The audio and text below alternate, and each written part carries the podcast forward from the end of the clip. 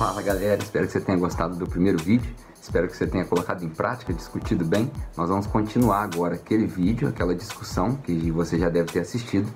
E essa é a parte 2. Acompanhe aí, aproveite, Deus te abençoe. Quem é Cristo? De alguns ângulos. E o que, que isso tem a ver comigo e contigo? Por exemplo, suponha que a gente se encontrou na rua agora e você nunca teve contato com Bíblia, nunca foi na igreja, não conhece Jesus, não sabe quem é Deus.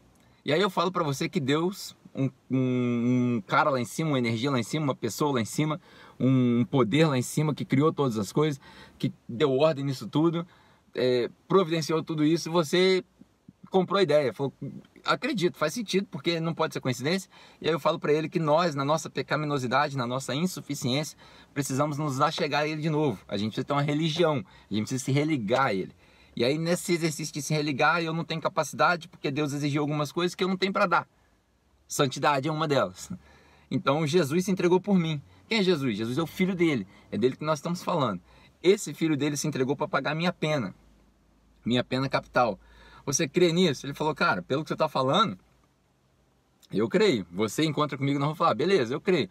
Mas quem é esse Jesus? Então a gente precisa conhecer ele de, pelo menos, na minha opinião, pelo menos três perspectivas. Pelo menos três perspectivas. E isso precisa ficar muito claro para todo mundo que resolve seguir Jesus. A primeira delas é a perspectiva metafísica. metafísica, ou seja, que vai além do material, tá bom? É a perspectiva além do material. Por quê? Na perspectiva metafísica, a primeira contradição que a gente. Contradição não, primeiro paradoxo. Porque contradição são duas verdades que não conseguem coexistir. O paradoxo são duas verdades que parecem contrárias, mas se completam e se encontram lá no final. O primeiro paradoxo que nós vamos encontrar é o seguinte: Jesus é 100% homem e 100% Deus. Como assim? Aí tem 200%. Não, ele é inteiro homem, mas ele também é inteiro Deus. Essa é uma das colocações que a teologia sistemática, nem teologia bíblica, ninguém consegue responder para você. Mas pela fé a gente precisa crer de alguma maneira que ele é 100% homem, 100% Deus. Que ele era parte com Deus, que ele é parte de Deus, que ele é Deus e que ele veio aqui e que enquanto ele veio aqui ele não deixou de ser Deus, mas ele também foi inteiramente homem para poder ser pecado como para poder ser tentado como homem e não pecar. Essa, essas duas naturezas são o primeiro conflito que todo estudante de teologia se encontra. Ele é 100% homem, ele é 100% Deus. Tá, mas como? Vamos pegar os eventos históricos daquilo que Jesus passou. Por exemplo, Jesus andou sobre as águas. Eu não conheço ninguém que andou sobre as águas. Você conhece alguém que andou sobre as águas? Eu não conheço ninguém. Então, o cara é o cara. Eu não conheço ninguém que teve a face transfigurada numa experiência espiritual que que, que cara, buf, eu não conheço, você conhece? Eu não conheço. Eu não conheço ninguém que ressuscitava os mortos, como ele ressuscitou Lázaro. Eu não conheço ninguém que previu a própria morte e, sendo bem sucedido nisso, ressuscitou e apareceu com um corpo ressurreto, ao mesmo tempo que era físico, com as feridas, mas também era metafísico, porque ele atravessou parede. O único que eu conheço que atravessou parede foi o Neo, no Matrix, mas é ficção científica, até onde eu sei. Você conhece alguém? Não. Então, ele era 100% homem e 100% Deus. Ao mesmo tempo que ele tinha todas as características de Deus, porque ele conhecia o pensamento dos homens, conhecia o coração dos homens, ele também tinha sentimentos humanos. Ele também tinha dor, ele também tinha ressentimento, ele também tinha tristeza, ele também teve decepção. Ele chorou. Como conciliar isso? Quem é Deus? Quem é Jesus? Por que ele é os dois? Você crê nisso? Se você não crê que Jesus é Deus, a sua fé provavelmente não pertence ao ramo do cristianismo. Talvez a um outro ramo teológico, de outra religião, mas não do cristianismo. Você precisa crer pela fé que ele é Deus, porque todo aquele que crê em Deus precisa crer que ele existe. Esse é um texto de Hebreus, e aí a gente pode adaptar esse texto para Jesus, porque Jesus fala: crê em mim, mas crê também em Deus Pai. E quando ele fala crer, é não só acreditar nas palavras dele, mas acreditar em que ele diz que ele é. Porque ele, além do, ramo, do âmbito metafísico, a gente também precisa discernir quem é Jesus do âmbito espiritual. Esse é o meu segundo ponto. Espiritual. Por quê? Porque ele disse que ele era o caminho para o Pai, não tinha nenhum outro caminho para o Pai. Ele disse que ele era a verdadeira videira numa, numa alegoria a Israel. Ele disse que ele era a água da vida, que quem bebesse dele não teria mais sede, quem comesse da, da, da carne dele, fazendo um, uma beira ao canibalismo para aqueles que não entendiam, não tinham nenhuma espiritualidade, que eles não teriam mais fome. E ele não estava falando de uma fome física, ele estava falando de uma fome espiritual. Ele fala a respeito dele mesmo que antes dos, do ancestral Abraão, milhares de anos atrás dele existir, ele já era. E aí ele usa uma expressão em grego, Igor Aime, que se assemelha ao Yahweh, o, o, o, tetragrama que descreve Deus, que eu também falei na mensagem de domingo passado, que é autossuficiente. E por isso os judeus se escandalizavam. Porque como pode esse cara com 30 e poucos anos dizer que existia antes do nosso pai Abraão, dizer que ele... Como pode? Por causa dessas afirmações, os judeus chegavam para Jesus e falavam com qual autoridade você prega, porque a gente não conhece esse ensinamento. Esse ensinamento não é nem do Shammai, nem do Eliel, acho que esse é o nome dos judeus. Da onde vem? Da onde vem esse ensinamento? Ele não é de Aristóteles, ele não é de Platão, ele não é de Sócrates, ele não é dos, dos rabinos judaicos, ele não é da sabedoria egípcia, ele não é da sabedoria babilônica, ele não é de lugar nenhum, ele não é dos persas, ele não é dos mesopotâmicos. Da onde vem essa autoridade? Ou seja, quem assina embaixo desse ensinamento? E aí Jesus fala: Eu só falo o que o Pai mandou falar. Essa autoridade vem de lá.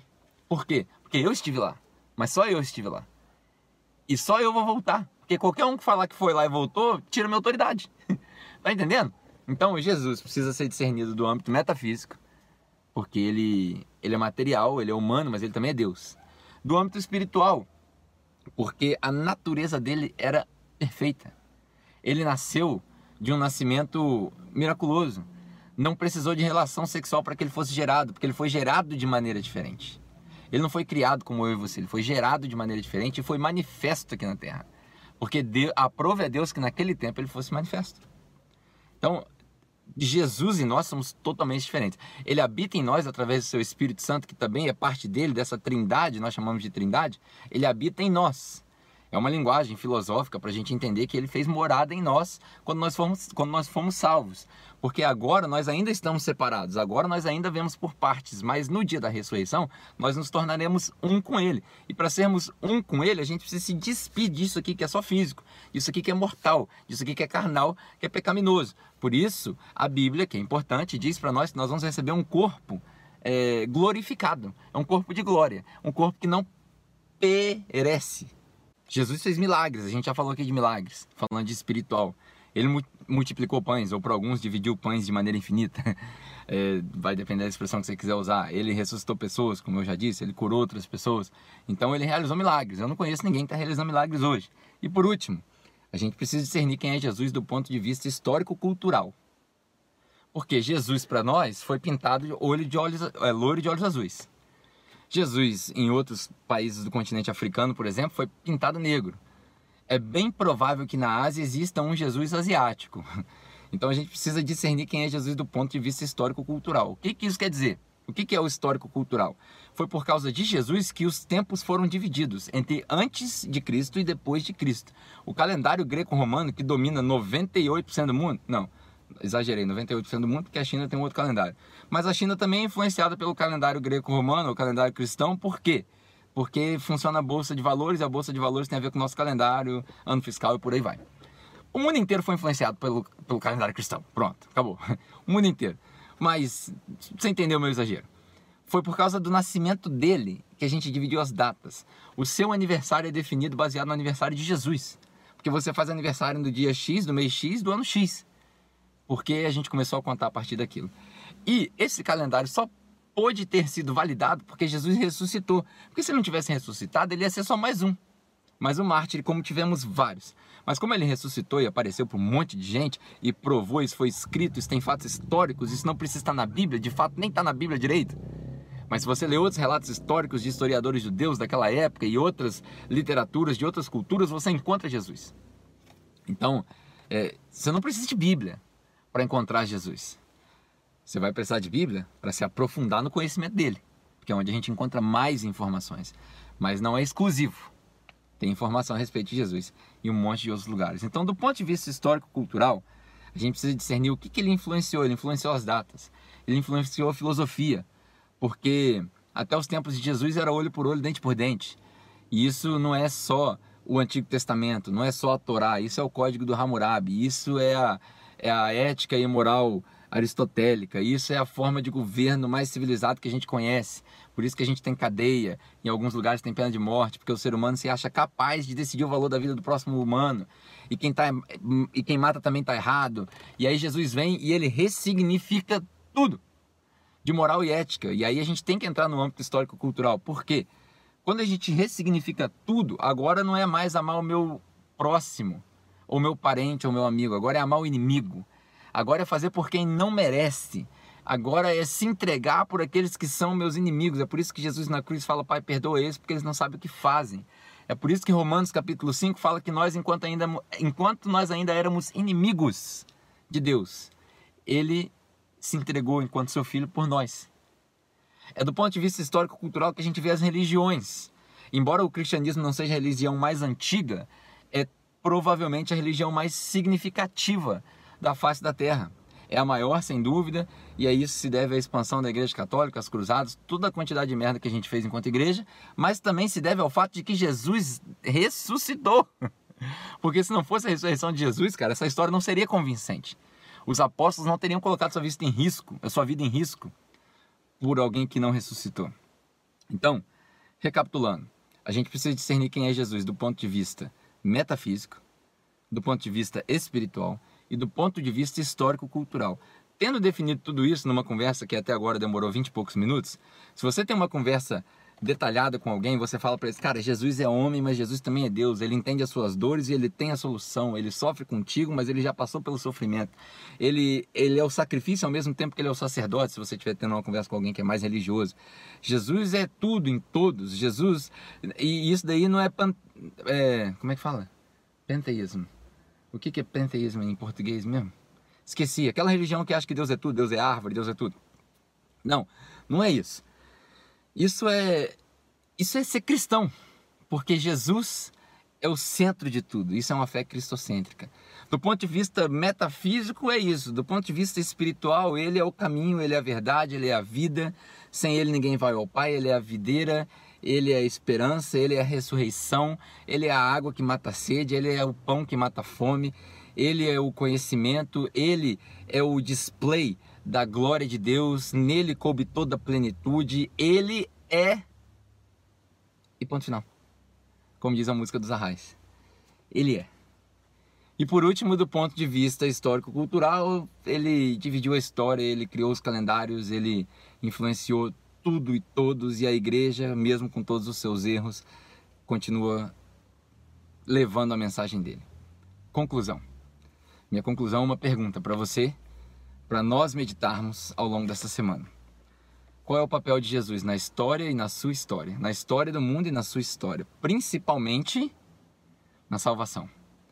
Qual é o papel de Jesus? Jesus está limitado só à sua salvação, à salvação dos indivíduos, à salvação da igreja, de um povo, da história da redenção, ou a história de Jesus vai além de tudo isso?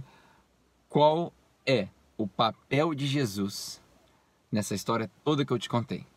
No contexto da minha vida, da sua vida e no contexto da história da criação, não da humanidade, da criação do universo, dos planetas. Qual é o papel de Jesus? Aonde ele entra nisso? Tendo dito tudo isso, essa é a nossa reflexão dessa semana. Cristologia. Como eu disse, eu acredito que Cristologia bem pensada é uma nova teologia, uma teologia onde Cristo é tudo, ele é o centro, ele é o princípio, ele é o fim, tudo culmina nele, ou aponta para ele, ou revela ele.